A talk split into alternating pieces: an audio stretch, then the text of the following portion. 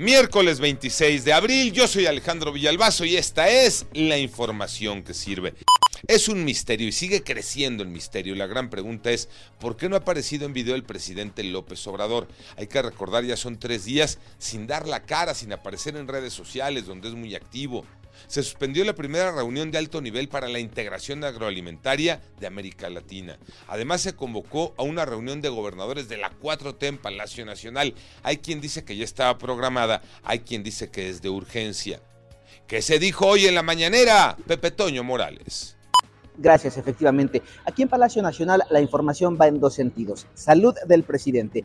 Dice el secretario de Gobernación Adán Augusto López que incluso el mandatario podría ser dado de alta en cuanto a COVID-19 antes del fin de semana. Eso por una parte. Por la otra, dice el secretario de Gobernación, no, yo no soy encargado del despacho. El que toma las decisiones en materia de política pública y en todos los sentidos sigue siendo el presidente que cumple con su obligación constitucional.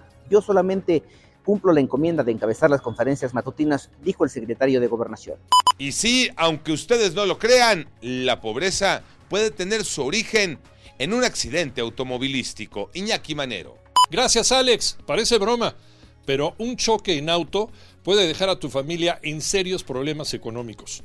¿Sabes cuánto puede costar un accidente automovilístico? La cifra te va a sorprender.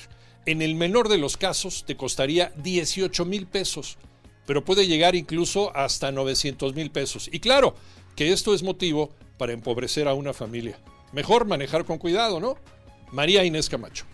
Toma en cuenta la siguiente información. La industria de los seguros advierte que un accidente automovilístico puede llevarte a la ruina. De acuerdo con la Asociación Mexicana de Instituciones de Seguros, revela que los accidentes van a la alza, además de que el llamado choque laminero puede costar entre 18 mil y 25 mil pesos, mientras que otro tipo de percances puede llegar hasta los 160 mil pesos.